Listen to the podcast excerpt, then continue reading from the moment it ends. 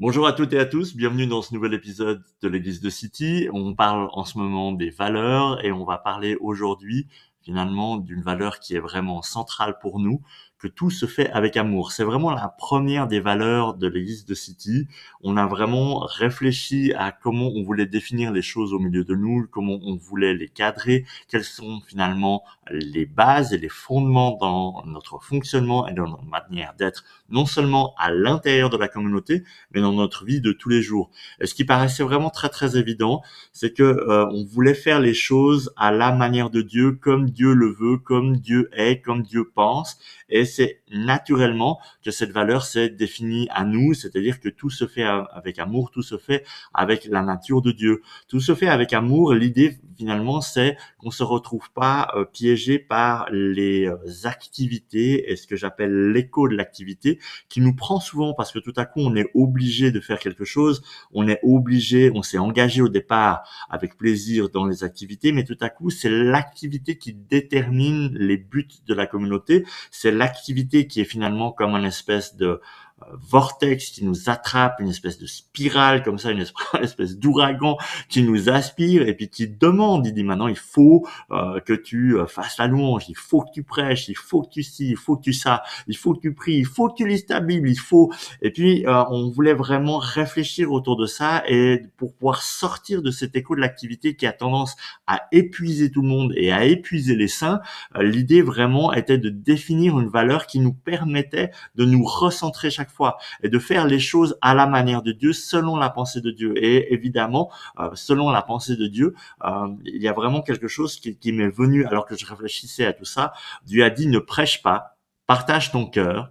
C'est ma nature qui doit être communiquée pas une compréhension intellectuelle de qui je suis.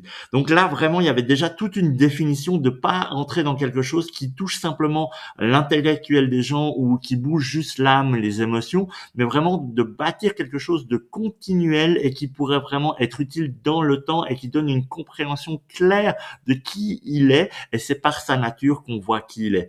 Et les choses qui vont définir ça au mieux, on a dit vraiment que la première valeur de The City était tout se fait avec amour tout se fait avec la nature de Dieu.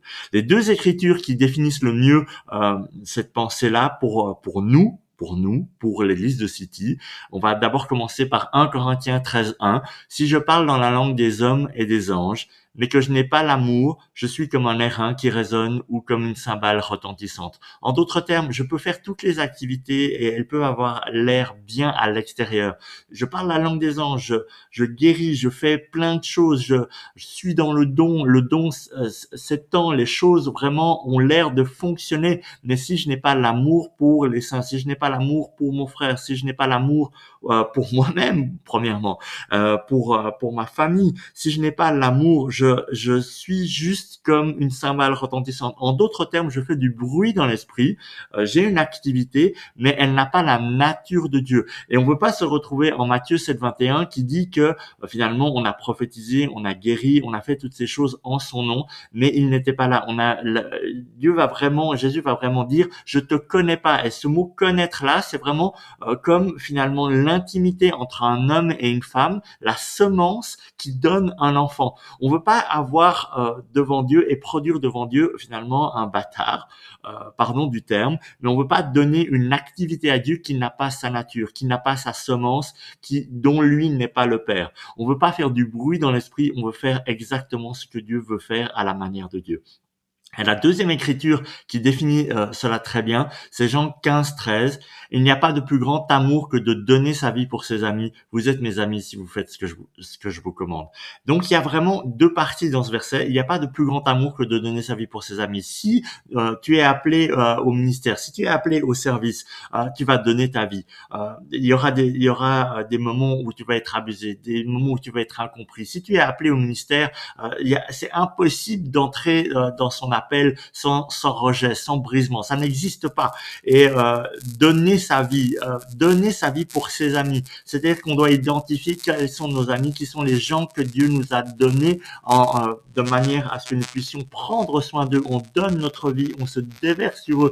Ils vivent dans notre cœur, ils existent à l'intérieur de nous et nous donnons nos vies pour eux. Nous donnons vraiment tout ce que nous pouvons pour que eux puissent se développer. Ça n'a rien à voir avec nous, ça n'a rien à voir avec notre grand nom, notre grand ministère. On n'en a rien à faire de ça. On cherche vraiment le développement de ses amis. On cherche le développement des gens autour de nous. Et si vous êtes mes amis, vous faites ce que je vous commande. C'est-à-dire que après, il doit y avoir une réponse aussi euh, du peuple. Il doit y avoir une réponse des, membres de la communauté qui dit oui, je vais faire ce qu'on me commande. Je vais entrer dans les valeurs. Je vais entrer dans la culture euh, qu'on est en train de définir. J'accorde mon cœur à ces choses parce que c'est dans ce contexte-là que Dieu m'a mis, c'est dans cette église-là, c'est dans cette communauté-là que Dieu m'a mis. Je vous remercie beaucoup de votre attention. Je vous, invite vraiment à réécouter ces choses et à les laisser finalement imprégner nos, vies de manière à ce que ce soit pas intellectuellement qu'on comprenne les choses de Dieu. Merci beaucoup, merci de votre attention, c'était un plaisir de partager avec vous. À très bientôt.